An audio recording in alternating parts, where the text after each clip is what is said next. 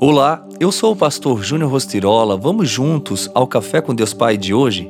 É hora de içar velas. O vento sopra onde quer, você o escuta, mas não pode dizer de onde vem nem para onde vai. Assim acontece com todos os nascidos do Espírito. João 3:8. Quando o navio ancora em um porto, ele contém em seu interior cargas para serem descarregadas ou irá ser abastecido com cargas para levar a outro destino ou para o mesmo destino de onde partiu. De certa forma, somos como os navios. Atracamos em nosso destino e propósito quando somos movidos pela oração.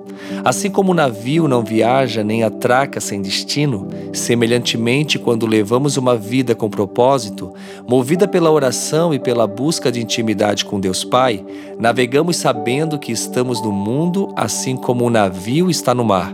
Mas o mar não está no navio. Da mesma forma, estamos no mundo, mas o mundo não está em nós. Aquilo que está a nosso redor não afeta quem somos. Você não é um barco a motor que se move conforme o seu querer.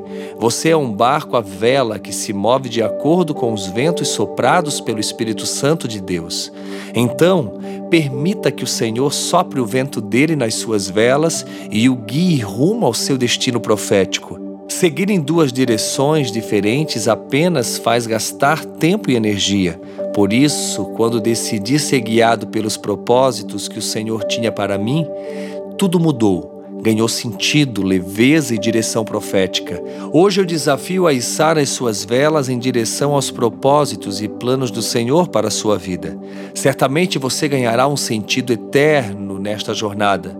Mesmo que você não saiba para onde o vento está conduzindo, tenha certeza de que Deus sabe muito bem aonde quer levá-lo.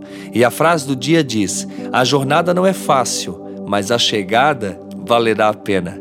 Receba essa palavra no seu coração. Deus está te chamando para um propósito muito maior. Perca o controle das coisas e permita o soprar do Espírito Santo na sua vida, a ponto de ser conduzido, conduzida ao destino profético que o Senhor tem para cada um de nós. Que Deus abençoe o seu dia.